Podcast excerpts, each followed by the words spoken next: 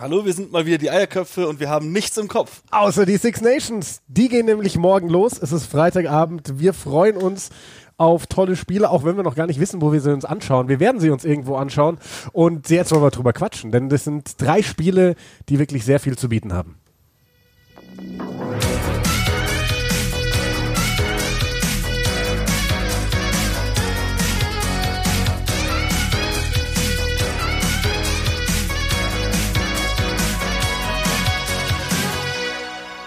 Boah, ich muss sagen, so eine hektische Folge haben wir lange nicht mehr gemacht. du bist noch total außer Atem. habe auch ein bisschen schlechtes Gewissen, weil wir sind jetzt schon acht Minuten zu spät zu dem Essen, zu dem wir eigentlich gehen wollten. Ja, das stimmt. Aber Ähm, wir nehmen aber trotzdem eine nichts. schnelle Folge auf und die Leute wissen Bescheid, dass wir später kommen, äh, weil Six Nations sind nur einmal im Jahr. Und äh, um das vorwegzunehmen, ich war heute, den ganzen Freitag war ich unterwegs, war in Stuttgart, unter Lud- Ludwigsburg, Mark Gröningen, unterwegs in Baden-Württemberg. Okay, kommen wir zu den Unterwegs. Dingen, die die Leute auch interessieren.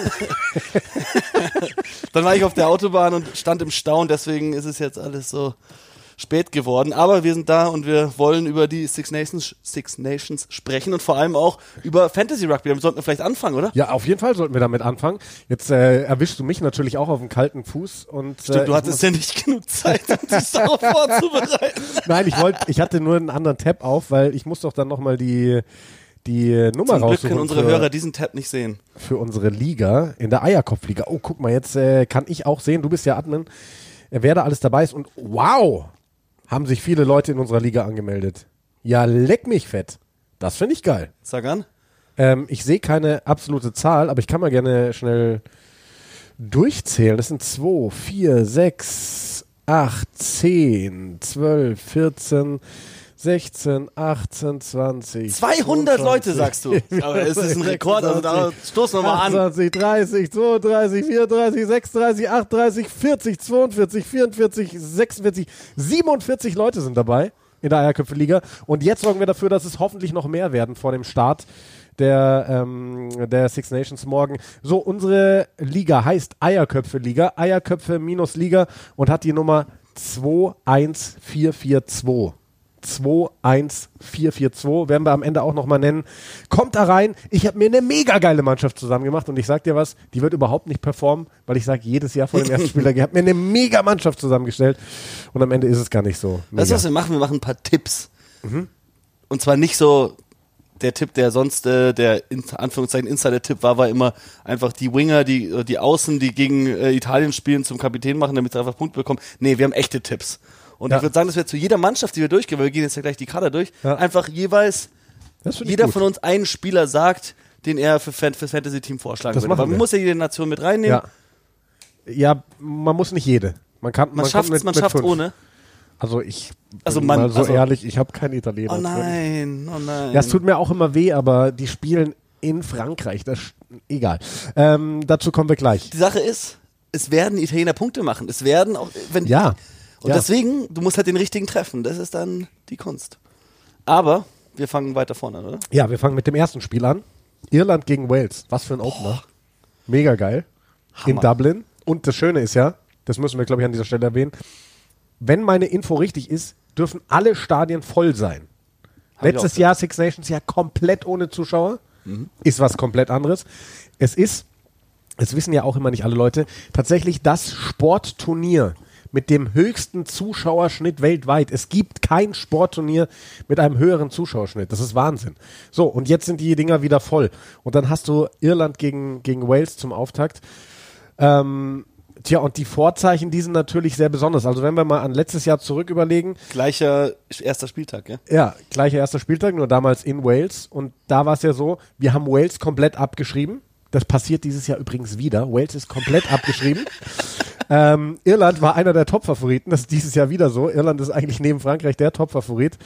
Ähm, letztes Jahr hat Irland verloren. Frühe rote Karte, 14. Minute gegen Peter O'Mahony. Ähm, ja, und dann sind die, haben die Waliser das gewonnen und haben dann ihre ersten vier Spiele gewonnen, hatte keiner mit gerechnet. Jetzt sind die Vorzeichen natürlich schon sehr anders, denn diese walisische Mannschaft hat so viele Verletzungssorgen. Ähm, das ist wirklich Wahnsinn. Aber kommen wir erstmal vielleicht zum Heimteam, Simon.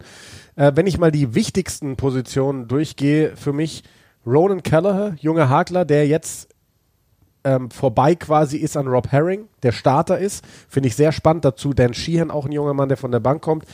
Dann hast du eine brutale dritte Reihe mit Kellen Doris, Josh Van der Fleer und äh, Jack Conan. Das ist abnormal. Jameson Gibson Park startet auf der 9 mit Johnny Sexton. Und dann haben wir einen ganz unbekannten Mann, Mac Hansen, hat für Connect überragt im Champions Cup und in der Liga und äh, wird zum ersten Mal starten. Auf den bin ich gespannt. Das ist ein gebürtiger Australier. Ähm, aber alles in allem ist das ja schon eine sensationell starke irische Mannschaft. Es ist brutal. Also viele bekannte Gesichter, das heißt erfahrene Spieler auch auf dem Niveau, die ähm, sind halt einfach mittlerweile ähm, auf diesem Niveau, fühlen sie sich wohl und die, die kennen die Spieler. Ähm, dazu bringst du ein paar junge Talente. Ich glaube, Irland unter Andy Farrell entwickelt sich in eine ganz gute Richtung und jetzt haben wir wieder diesen, diesen Halbzeitpunkt im, im, World Cup Cycle, wo die Iren bekanntermaßen gerne pieken und dann zur WM wieder ein bisschen abflachen. Das ist auch meine Befürchtung. Ja, irgendwie sieht's danach aus, dann würden sie erfahrungsgemäß dieses Jahr auch gewinnen. Ja. Aber irgendwie unter Andy Farrell, ich habe das Gefühl, es ist, er ist noch nicht am Zenit angekommen mit dem, was er vorhat mit der Mannschaft. Und deswegen schauen wir mal, wie sie sich schlagen. Ich sehe sie auch absolut als Favoriten in diesem Spiel sie haben halt dann das letzte Spiel, der letzte Spieltag wird auch wieder, also der erste Spieltag wird geil mit Calcutta Cup, mit diesem äh, keltischen Duell, aber dann auch das letzte Wochenende, wir wollen nicht zu viel vorgreifen, weil in den Wochen bis dahin wird einiges passieren, aber es kann gut sein, dass es irgendeine Art von Decider gibt mit Le Crunch ja. und mit äh, Schottland gegen Irland.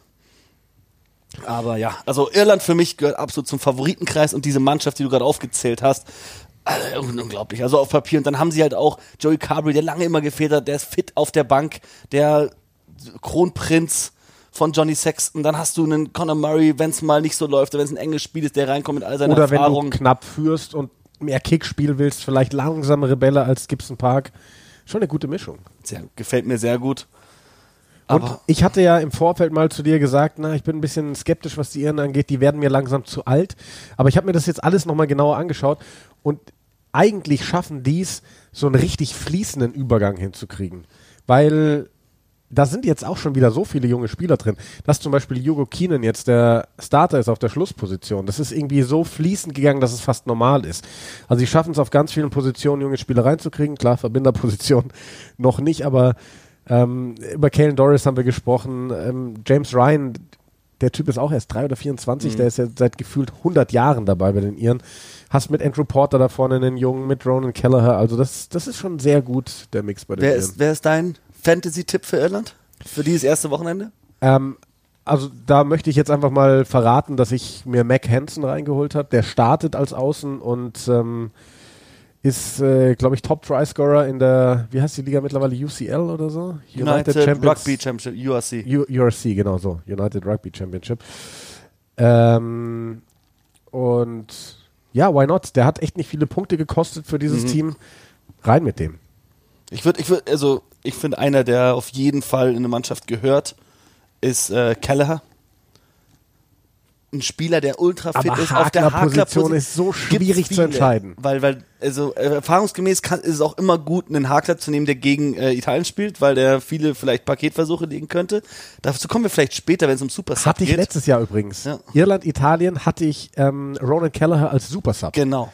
Und dann kam der rein und hat, glaube ich, zwei Versuche gelegt. Der hat mir eine Milliarde Punkte gemacht. Weil Super Sub, also ganz kurz auch da nochmal, um auf Fantasy ähm, Bezug zu nehmen der Super Sub muss ein Spieler sein, der von der Bank kommt. Und du kriegst Punkte für den, wenn der wirklich von der Bank kommt, dann kriegst du die Punkte, die der macht, dreifach. Und wenn so einer mal einen Versuch legt, das ist dann natürlich schon Bombe. Deswegen würde ich vielleicht sagen, warum nicht mal Dan Sheehan probieren? Das ist nämlich der Ersatzhakler. Klar, es ist jetzt ein Spiel gegen Wales, ob du da übers Paket zum Versuch kommst. Hm, kann schon sein. Kann auch sein, ja, aber ähm, ist, glaube ich, auch einer, der nicht allzu viele Punkte kostet. Könnte man ausprobieren. Ich denke mir eher, warum ich Kelleher gesagt habe, ist, ich weiß nicht, wann Sheehan kommen wird. Andy Farrell ist auch jemand, der Spieler mal komplett durchspielt. Der hat doch Conor Murray mal gar nicht von der Bank gebracht, als ihn Jason Gibson Park gut gefallen hat. Der Sheehan, der hat zwei Caps für Irland. Der ist noch unerfahren. Mit, mit Leinster ist er klar zweite Wahl hinter Kelleher, aber wenn es in so einem Spiel eng hergeht und der Keller ist fit, der ist ultra fit, der kann jetzt nur doch durchspielen. Kann ich mir vorstellen, dass der vielleicht nicht viel Game Time bekommt. Andererseits, ein Hakler, der lange auf dem Feld ist wie Keller, hat nochmal erhöhte Chancen, einen Paketversuch zu legen. Ja, und ähm, wenn ich mir das richtig notiert habe, acht Siege in Serie für Irland. Neuseeland geschlagen im Herbst. Das ist eine Mannschaft, die wir ganz weit vorne auf dem Zettel haben. Auf jeden Fall. Eine Mannschaft, die wir sicherlich nicht so weit vorne auf dem Zettel haben und die ganz viele Experten ganz klar nur auf der 5 sehen in diesem Jahr, Mal wieder. ist Wales. Und das liegt daran, ich lese mal ganz kurz vor, George North, Lee Halfpenny, Tipperick, Navidi, Falletau, Lydiot, Ken Owens. Starke Mannschaft. Würde Six Nations gewinnen. alles Spieler, die nicht dabei sind. Alan Wynne Jones. Alan Wynne Jones habe ich ein bisschen ausgeklammert, ein bisschen abgesetzt gebracht, weil eigentlich ist der auch raus. Zwei Schulter-OPs, glaube ich. Aber Wayne Pivek sagt, wenn es einen Spieler gibt, dem er zutraut, doch in diesem Turnier noch einzugreifen, ist es Alan Wynne Jones. Er hat gesagt, bei jedem anderen Spieler würde er sagen, der ist raus, aber Alan Wynne Jones, da möchte er nichts ausschließen, aber diese Ausfälle sind brutal. Wir erinnern uns an die Lions, Spiel gegen Japan, Alan Wynne Jones Shooter ausgekugelt, alle möglichen Bänder verletzt. Zwei Wochen später ist er nach Südafrika geflogen. Wahnsinn. Und dann, ich meine, dann, dann schaust du dir die Mannschaft an, Du, du hast jetzt einen Ryan Elias, der wirklich in die Fußstapfen treten muss von Ken Owens. Ganz lange so im Schatten mitgezogen. Der muss jetzt nach vorne treten. Dritte Reihe Alice Jen Jen Jenkins, äh, Tane Basham, Aaron Wainwright. Ähm, hab dazu heute einen englischsprachigen Podcast gehört. Für mich ist die größte Frage bei den Walisern, wie funktioniert das Setpiece? Wie funktionieren sie vom Scrum und vom Lineout weg? Denn das walisische Spiel fußt darauf, dass das perfekt funktioniert. Ob das mit dem Personal perfekt fu funktioniert, das sie jetzt da haben, weiß ich nicht. Aber die dritte Reihe sieht für mich agiler aus. Ich glaube, im offenen Spiel ist diese dritte Reihe besser als das, was sie sonst haben. Aber an den Standardsituationen fraglich. Es kommt auch immer darauf an, gegen welche Mannschaft. Gegen den irischen Angriff brauchst du halt eigentlich eine Wand. Du musst halt eigentlich es ist wahrscheinlich das physischste ja, Spiel der Six Nations. Wellenbrecher spielen. Und, und das, ich, der, den sehe ich da nicht in dieser walisischen Ja. Mannschaft. Andererseits, die Iren können, es gab, gab auch Zeiten unter NFL jetzt weniger, aber die Iren neigen auch dazu, vor allem mit Johnny Sexton viel zu kicken. Dann hast du natürlich mit einer Back 3 von Liam Williams als Fullback, mit Johnny McNichol und Louis Rees Sammet drei ultra sichere Männer unterm hohen Ball und vor allem mit Reese Sammet nochmal einen X-Factor-Spieler, der ihn letztes Jahr zwei Spiele komplett alleine gewonnen hat. In den, bei den Six Nations geht's normalerweise eng her, deswegen kann schon sein, dass, dass da irgendwas herkommt. Ansonsten tue ich mich schwer, wenn ich die Position eins gegen eins vergleiche, bei den Walisern wirkliche Vorteile zu sehen, leider. Ich muss sagen, Dan Bigger hat wahrscheinlich gerade ein bisschen die Nase vor Jonathan Sexton. Also ich finde die Hintermannschaft brutal stark. Mit einem Fragezeichen natürlich. Und das steht auf der 13. Ja, also ich finde auch Johnny McNichol, da haben sie in der Vergangenheit bessere Ja, Außen ja, gehabt. ja. Der ist nicht schlecht, aber auf top internationalem Niveau. Aber ja klar, das Josh Adams, okay, er ist auch über die letzten fünf Jahre wahrscheinlich der gefährlichste walisische Angreifer gewesen. Und du bringst ihn halt eine, eine Phase früher an den Ball oder eine Person früher an den Ball. Knackpunkt Verteidigung. Hast einen Gary Ringrose gegen dich. Einen der besten der Welt in meinen Augen auf der 13. Ja, Aber bei den Walisern haben wir oft drüber gesprochen. George North hat die 13 immer wieder gespielt und es war dann meistens nicht so das große Problem, wie viele vorher prophezeit hatten. Also, Aber auch darüber haben wir auch schon gesprochen diese Woche. Dann hatte er halt neben sich einen Hadley Parks oder einen Jonathan, Jonathan Davis. Erfahrene Innenspieler, die ihn auch ein bisschen anleiten konnten. Nick Tompkins ist super, aber Nick Tompkins ist auch ein junger Spieler, der noch nicht viele Spiele auf internationalem Level gemacht hat und auch noch nicht viele Spiele in so einer Rolle, in der er einen unerfahrenen Spieler mit sich mitziehen muss. Deswegen bin gespannt, wie die sich da machen. Da sehe ich auf jeden Fall, also wenn wir das Mittelfeld anschauen, da sehe ich auf jeden Fall Bundiaki und Gary Ringrose vorne. Das auf jeden Fall. Also, aber da nochmal, um das dann vielleicht auch abzuschließen, ich sehe Irland ganz klar vorn in diesem Duell gegen Wales. Heimvorteil, das Verletzungspech bei Wales, die Megamischung bei Irland. Aber, aber, aber, aber, lass uns nie, nie, niemals eine walisische Mannschaft abschreiben. Und auch da habe ich heute was Spannendes gehört. Ähm, ich weiß gar nicht mehr, war es ähm, John Barclay war beim BBC-Podcast, glaube ich, zu Gast. Ich weiß nicht, ob es er war oder der andere Gast, der gesagt hat, vom Gefühl her ist für die Waliser die Bedeutung der Six Nations am größten von allen. Die haben auf WM-Bühne nie den ganz großen Wurf hingelegt. Klar, die waren jetzt mal Mehr im Halbfinale Irland, und größer so. Ja, Irland. größer als Irland. Aber er hat gesagt, gefühlt nimmt keine Nation die Six Nations so wichtig, weil es gibt für die nichts Größeres als Six Nations zu gewinnen. Und sie sind, auch das, das ist dann mein Schlusswort zu Wales, Titelverteidiger. Und, und die erfolgreichste Mannschaft in diesem Wettbewerb im letzten Jahrzehnt. So. Und deswegen lass uns diese Waliser nicht unterschätzen. Wenn die morgen einen Sieg aus Dublin mitnehmen, bin ich überrascht, aber auch nicht maßlos überrascht. Hast du einen Geheimtipp, was, was die walisische Mannschaft angeht? Oder einfach jemanden, den du sagst, den musst du in der Mannschaft haben? Lass mich mal ganz kurz. Sonst fange ich an. Vielleicht eine, eine Sache noch, was ja auch spannend ist, dass Dan Bigger jetzt Kapitän geworden ist, in Absenz von, von Alan Wynne Jones. Ähm, aber ich denke, das große Thema ist nicht. Ja, sag, sag du mal. Also weiß ich, ähm, Klein Vega, klar, also wäre auch eine Option, wenn, wenn wir über, über Fantasy sprechen, den natürlich als, als wenn er selbst die Entscheidung trifft, beide Zehner, auch Johnny Sexton, wenn die selbst die Entscheidung treffen, äh, ob gekickt wird, dann, wenn das ein Verbinder ist, meistens wird er sagen, ja, kicken wir. Das heißt, dass der viele Punkte mitnehmen kann, ist äh, kein Geheimnis. Nee, ich habe Tane Basham tatsächlich genommen. Ist äh, jemand, der glaube ich in den Wertungen gut abschneiden wird, weil der ist immer am offenen Gedränge. Der klaut viele Bälle, der hat gute Tackle-Stats und das sind ja alles, alles Sachen, die damit in die Wertung mit einfließen. Und dann am Ende des Tages jemand, der viel arbeitet, viele Meter mit Ball macht, viel tackelt und auch wenn er jetzt nicht die Versuche legt, vielleicht legt er auch noch einen, dann hast du noch einen extra Bonus, aber der wird, da bin ich mir sicher, gut Punkte sammeln in diesem Spiel. Ja, Also ich habe gerade nochmal die, die, die Punkte, die Schlüssel quasi aufgemacht und da ist es, du kriegst, jeder Spieler kriegt einen Punkt per Tackle, drei Punkte für einen Dominant Tackle und ähm, das ist schon spannend.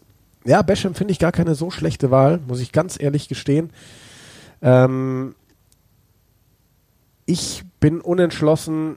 Ich hätte nämlich gesagt, Wainwright kann man probieren und Louis Resemmet machst du, glaube ich, nie was falsch. Mit Lewis Salmon machst du nichts falsch, nee. Ja. Auch Win Jones ist eigentlich in vielen Mannschaften gesetzt.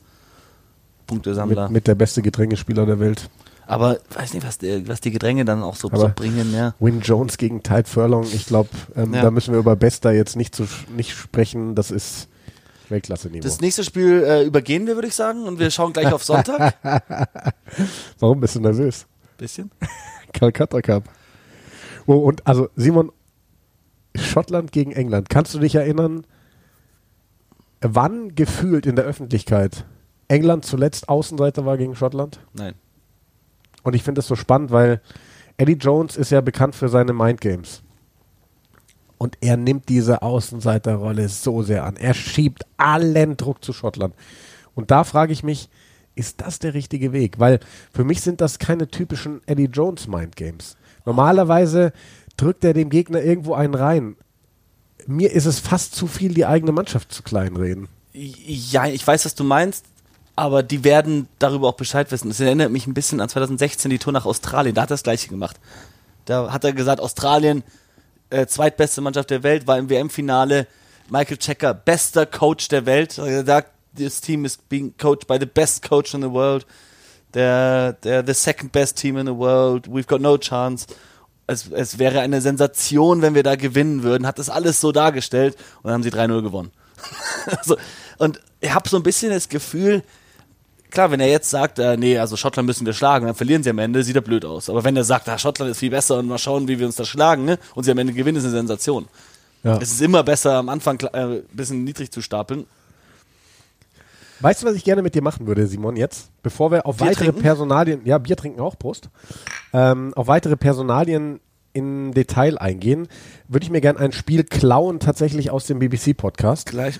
Und- erst erst mal ja? kurz Bier, apropos Bier. Ja. Ich war ja im Januar äh, an Corona erkrankt und ich habe letzte, letzte Woche, vor drei Tagen, Post bekommen und es war ein, ein Karton Bier. Hä? Schreibt mir Dennis Frank, ey, hast du mein Bier bekommen? Total Rugby Redakteur hat erfahren, dass ich Corona hatte, hat mir ein Bier bestellt. Es kam leider viel zu spät an, weil die irgendwie Lieferschwierigkeiten hatten. Hat mir einfach so ein Sixpack Bier geschickt. Wie geil ist das denn? Danke an Dennis Frank, auch Wirklich? einer unserer ehemaligen Gäste. Eigentlich wollte ich es mitbringen heute, aber weil ich so im Zeitstress war, habe ich es vergessen. Wir haben auch im Kühlschrank übrigens noch, aber da dachte ich mir, heute vielleicht nicht, ist es zu kalt, den Rosé von Sven, der uns den handschriftlichen Brief geschrieben hat. Wir haben Ja. auch noch diese Kekse, die man an beiden Seiten abbeißt und dann draus trinkt quasi. Ja, müssen wir bald machen. Müssen wir bald machen. Haben wir, haben wir auf jeden Fall noch auf. So, und dann möchte ich ein Spiel mit dir spielen, was auch im BBC-Podcast war. Nämlich, ich werde dir jetzt von 1 bis 15 die Positionen, beide Namen nennen. Schottland und England. Und Ich du sag, sagst mir ganz schnell, ähm, wer, wen du für den besseren Spieler hältst. Zum Glück habe ich das schon zu Hause gemacht. Okay, Sutherland, Skench. Gensch. Turner, Cowan-Dickey. Count Dickey. Fagerson, Sinclair. Ferguson. Das sind spannend. Gray Itoge. It Itoge. Gilchrist Isikwe. Gilchrist. Kannst Ri- du die nicht andersrum sagen? ja. Ri- Richie Ludlam. Richie? Watson Curry. Tom Curry. Fagerson, also Matt Fagerson, Sam Simmons. Ich, ich, Ferguson. Ich finde Sam Sims auf internationalem Niveau nicht das. Ali Price, Ben Youngs. Ali Price, Finn Russell, Marcus Smith. Marcus Smith, Joe Marchant, Duan van der Merwe. Duan van der Merwe, Henry Slade, Sam Johnson. Henry Slade, Elliot Daly, Chris Harris. Chris Harris. Max Malins, Darcy Graham. Uh. Ich, oh, okay, ich weiß, was das nächste kommt, deswegen sage ich Darcy Graham, Freddie Stewart, Stuart Hawk. Freddie Stewart. Also, mich haben mindestens acht Antworten von dir überrascht. Ich weiß. Äh, Unterschied, also wenn du dann so nur kurz Zeit hast zu überlegen, es nicht zu erklären, kommen viele Antworten vielleicht blöd. Aber ich, es ist so eine Mischung aus, welche Form, welche Verfassung haben sie gerade, wie spielen sie diese Saison, was für Credit in the Bank. Ich bin jetzt mehr von aktueller Verfassung ausgegangen. Die einzige, wo ich da wirklich gegen mein Bauchgefühl gesprochen habe, war neun, weil Ben Youngs eigentlich mit Leicester eine grandiose Saison spielt. Grandios. Aber in den letzten Jahren mich im England-Trikot einfach enttäuscht hat. Und Ali Price lieb ich als Spieler. Und dann genauso andersrum. Finn Russell hat auf jeden Fall mehr gebracht auf diesem Niveau schon als Marcus Smith. Aber in dieser Saison spielt Marcus Smith bisher überragend. Und wenn der sein Selbstvertrauen mitten in dieses Spiel bringen kann, wenn Marcus Smith und Finn Russell beide ihr bestes Spiel haben, ist Marcus Smith, finde ich, besser. Das ist ja eh dann die große Frage, weil eigentlich, glaube ich, mit den zwei Verbindern könntest du dich ja auf ein Megaspiel freuen. Ja, nur das Wetter. Das wird nicht so. Wenn es schüttet, soll, ist vorher gesagt. Es ist oder? wohl Oh vorher gesagt, dass das Wetter ganz, ganz, ganz eklig wird. Ja, dann gewinnt, finde ich, Schottland eher das Spiel. Weil ich glaube, dann ist die Erfahrung von einem erfahrenen, von einem Spielmacher wie Finn Russell ist mehr wert als der X-Factor von Marcus Smith. Und dass man mal Finn Russell in dieser Rolle sieht, gegenüber einem anderen Verbinder, ist eigentlich ungewöhnlich. Aber vor allem, wenn ich mir das Spiel letztes Jahr anschaue, das dann durch diesen Crossfield-Kick auf Duran van der Merwe entschieden wurde.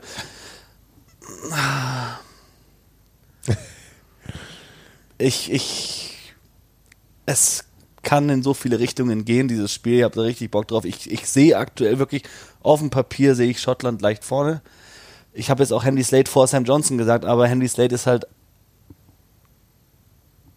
zu, also das ist nicht, das, das Mittelfeld bei England ist nicht ausbalanciert genug, finde ich. Du hast mit Marcus Smith, Henry Slade und Elliot Daly fehlt dir eine physische Präsenz da drin. Und, Sam Johnson und Chris Harris sind beides Leute, die brechen und hart tackeln können. Chris Harris vor allem, aber auch Sam Johnson, der ist so unterbewertet, finde ich, mit dem internationalen Rugby.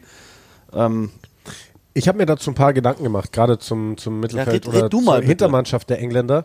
Und zwar war ja dann viel zu lesen, Owen Farrell raus. Eigentlich war geplant Marcus Smith 10, Owen Farrell 12. Du hast Owen Farrell als die Ikone, der im England-Trikot 12 spielt, aber auch 10 spielen kann, der diesen jungen Kerl anleiten soll. Dann haben viele die Frage aufgeworfen, wie soll denn Marcus Smith jetzt angeleitet werden ohne Owen Farrell? Ich habe mir gedacht, vielleicht ist Henry Slade gar nicht der schlechteste Mann daneben, weil Henry Slade ist einer, der auch Spielmacherqualitäten hat, der kann das mit übernehmen, aber ich glaube, der tritt nicht so dominant mit so Spielmachergelüsten auf, wie es vielleicht ein Owen Farrell tun Ja. würde. Ich glaube, dass Marcus Smith mehr Freiheiten genießen wird im englischen Spiel ohne Owen Farrell. Ob das jetzt positiv ist oder negativ für den Calcutta Cup bei Regen in Schottland, das kann ich dir tatsächlich erst morgen Abend Das ist beantworten. die richtige Frage, die du da stellst. Und ich glaube, das werden wir sehen. Was Henry Slade angeht, wir haben es gegen Südafrika gesehen, als Tuilangi recht früh runter ist, nachdem er den Versuch gelegt hat, ist Henry Slade ja auf die 12 gerutscht und hat dann noch diesen wunderschönen Pass auf Joe Marchant gespielt, der dann durchgebrochen ist. Also er kann auf jeden Fall diese zweite Spielmacherrolle äh, aus, ausführen. Ist ja auch selbstgelernter Verbinder, aber ja, bin ich gespannt drauf. Also das wird, also Calcutta Cup ist immer besonders. Letztes Jahr saß ich fluchend vom Fernseher, während du kommentiert hast, konnte nach einer Woche nicht mit dir reden. Aber ähm, ja, also Ich kann es schwer zu sagen. Vor allem jetzt bei schlechtem Wetter befürchte ich, obwohl ich natürlich immer will, dass England gewinnt, dann denke ich, dass, dass Schottland das holen wird. Boah, Ich bin, ich bin mir da nicht so sicher. Also klar, es spricht irgendwie vieles für Schottland. Alle sagen jetzt auch, diese goldene schottische Generation muss jetzt unbedingt mal, sie haben ja Six Nations, seit das so heißt, noch nie gewonnen. Wären, also, Aber- sorry, also am besten wären sie dieses Jahr auch nicht. Also dafür sehe ich Irland und Frankreich zu stark. Ja, aber wie auch da wieder so, weißt du's? Haben wir über Wales letztes Jahr haben wir, ich glaube, den haben wir einen Sieg gegen Italien zugetraut. Den Schotten würde ich es wahrscheinlich aus England am meisten gönnen. Fände ich richtig, sehr richtig gönnen, ja. cool. Was? ich würde es ihnen sehr gönnen. Sehr Achso, ich dachte mehr, habe ich verstanden. Sehr, mehr sehr. als England. Übrigens, um auf mein Spiel nochmal zurückzukommen, eine Frage hätte ich an deiner Stelle gar nicht beantwortet. Bei Position 4. Maro Itoje, Johnny Gray. Hätte ich Ja, gesagt, das habe ich gemeint, wieso kann ich, kann kannst ich keinen kannst rausstellen. Du nicht, äh, Itoje gegen Gilchrist und äh, Dann wär's einfach. Sequel gegen Johnny Gray. Dann wäre es einfach, ja. der, der war hart, der war echt hart. Nee, also insgesamt nochmal, England hatte ja eine unfassbar schwierige Vorbereitung. Sie hatten dieses Feuer, glaube ich, im Hotel, sie hatten Corona-Fälle ähm, und so weiter und so fort. Dann eben die Ausfälle, Farrell als Kapitän raus, Courtney Laws als designierter Aushilfskapitän raus. Ähm, was mich bei Schottland ein bisschen überrascht hat, ich habe jetzt gar nicht gelesen, ob es da äh, Verletzungsgründe gibt. Ich hätte sehr gerne Cameron Redpath gesehen im Mittelfeld. Der hat ja letztes Jahr bei den Six Nations, ich glaube sogar gegen England, Ja. sein Debüt gegeben und hat mega aufgezockt. Danach hat er sich, dann ist er verletzt ausgefallen, hatte dann glaube ich noch einen Kreuzbandriss und sowas. Ist jetzt zurück. Vielleicht kommt es ein bisschen früh so ein großes Spiel, aber den würde ich gerne häufiger in diesem Mittelfeld Zu sehen. dem Zeitpunkt war Sam Johnson auch verletzt und ich glaube einfach ein fitter Sam Johnson ist für diese Schottland-Mannschaft sehr viel wert und das wird der einzige Grund sein, dass halt gerade ein besserer Spieler auf der Position ist und was die Bank angeht, du hast eigentlich einen, so ein Redpath ist halt ein designierter Innen. Hast du nicht wirklich Platz für so einen Spieler? Ja. Du willst eigentlich einen Utility Back, der die, die, die Back 3 covern kann. Du brauchst natürlich einen Spielmacher und du brauchst deinen neuen.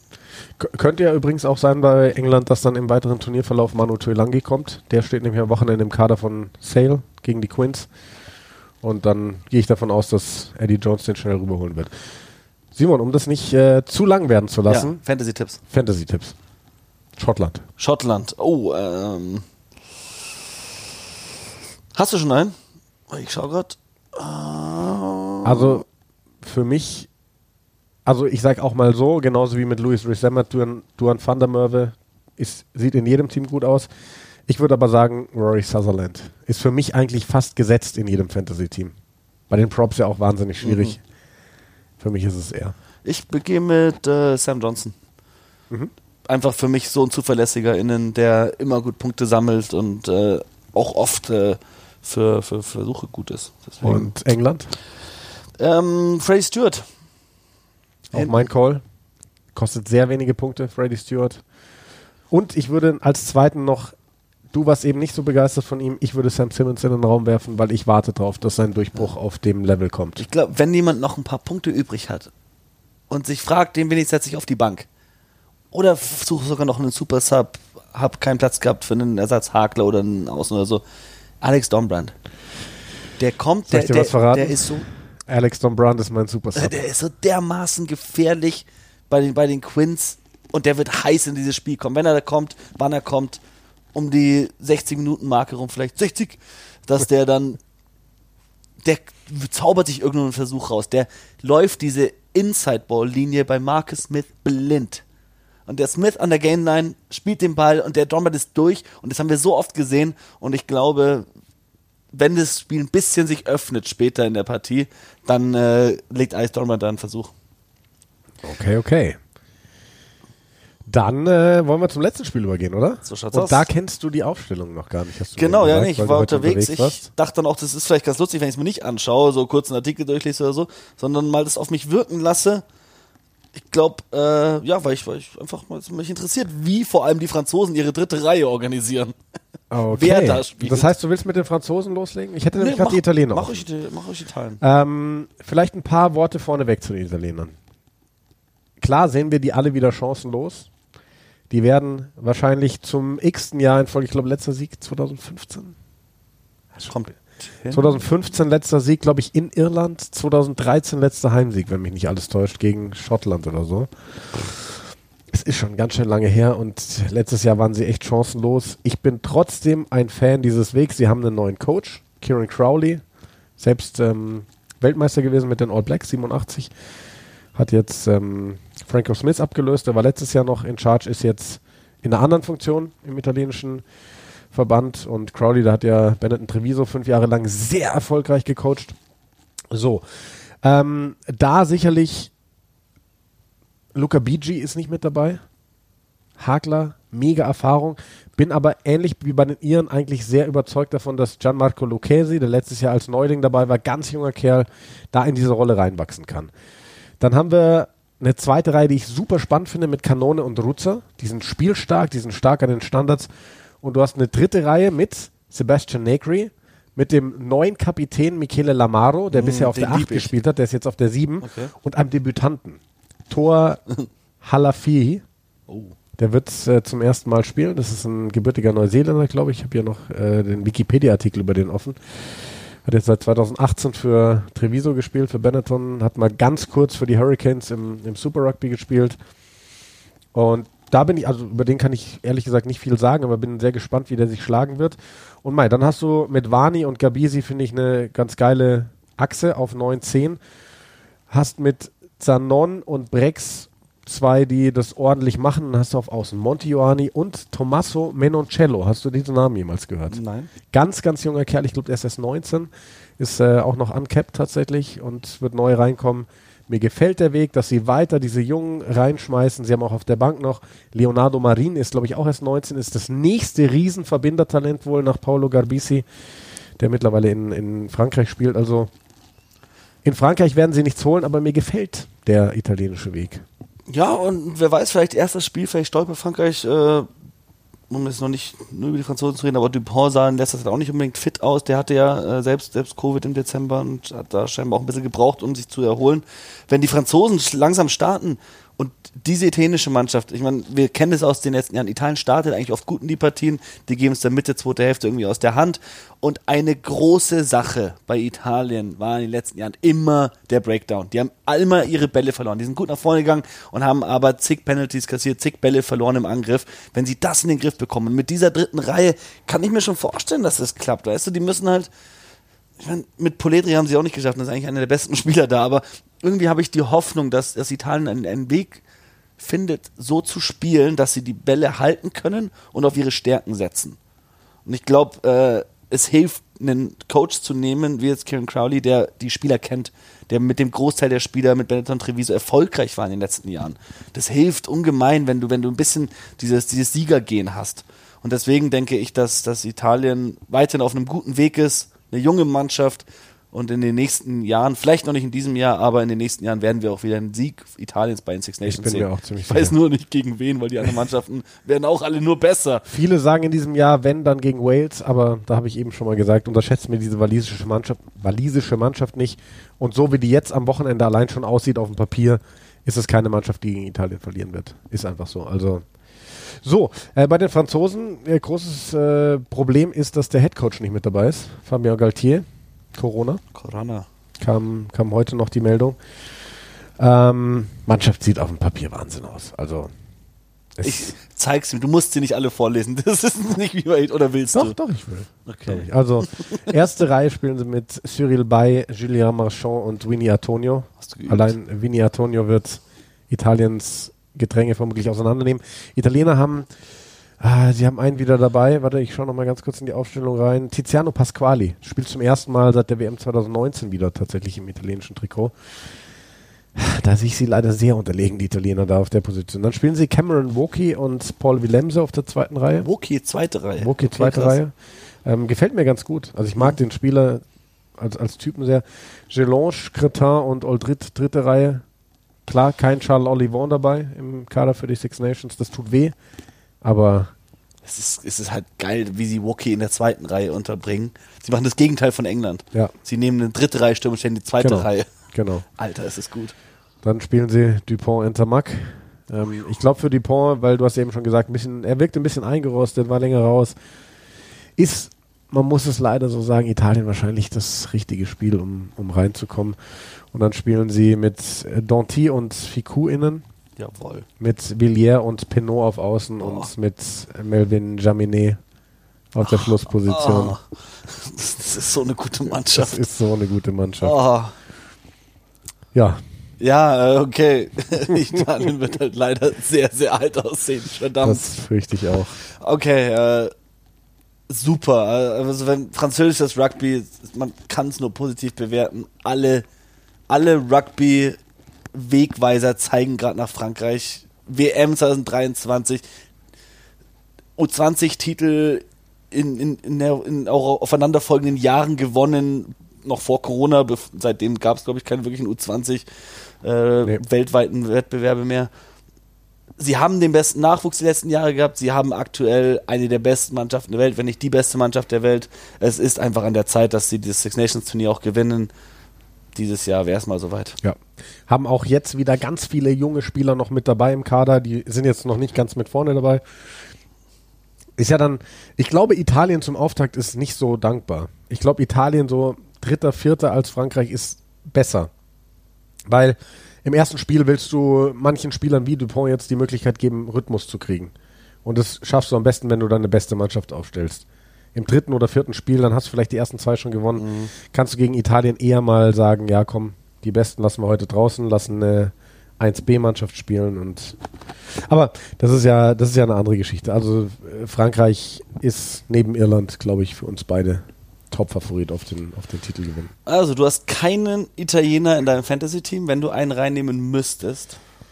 Wenn ich einen reinnehmen müsste bei den Italienern, dann wäre es sicherlich ein dritte Reihe Spieler oder wäre es vielleicht, also ja, ah, dieser, Monti Ioani ist eigentlich ein Punktemonster.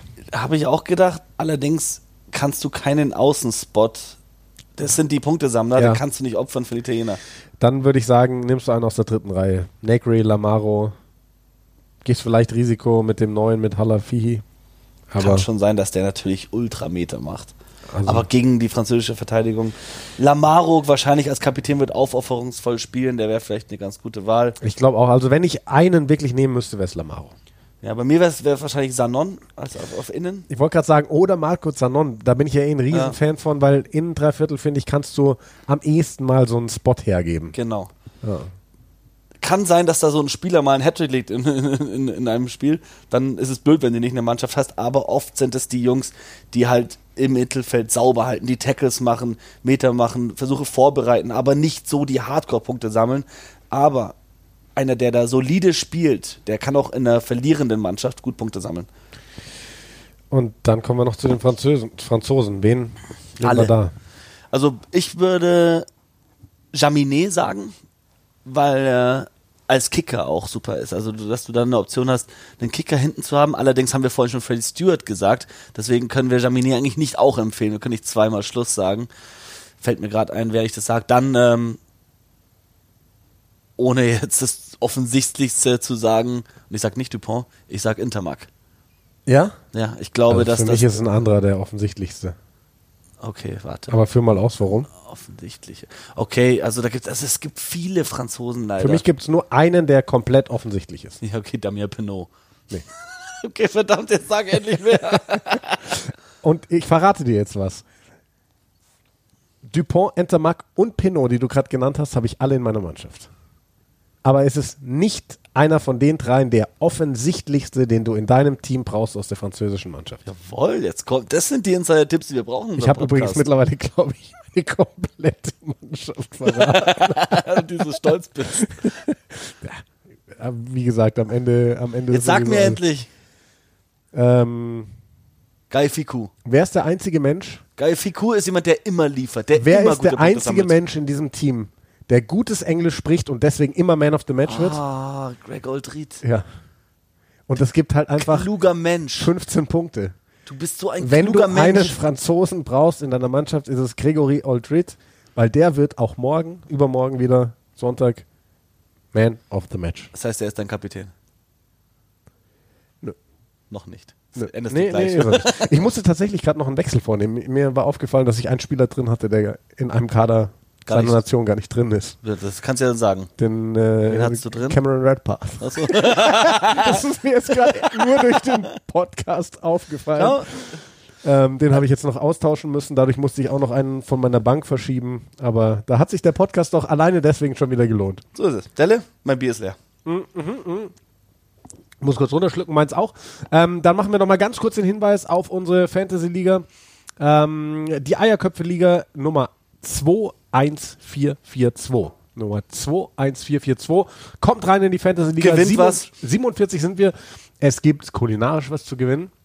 Danke an Steffen, der ist auch mit dabei in der Liga. Posten wir, haben wir schon gepostet? Nee, Haben posten wir. gepostet. Äh, posten wir aber noch. Ähm, gibt was zu gewinnen, wird äh, cool. Wir freuen uns auf schöne Six Nations. Nachbericht nächste Woche. Whenever, whatever. Ciao, ciao.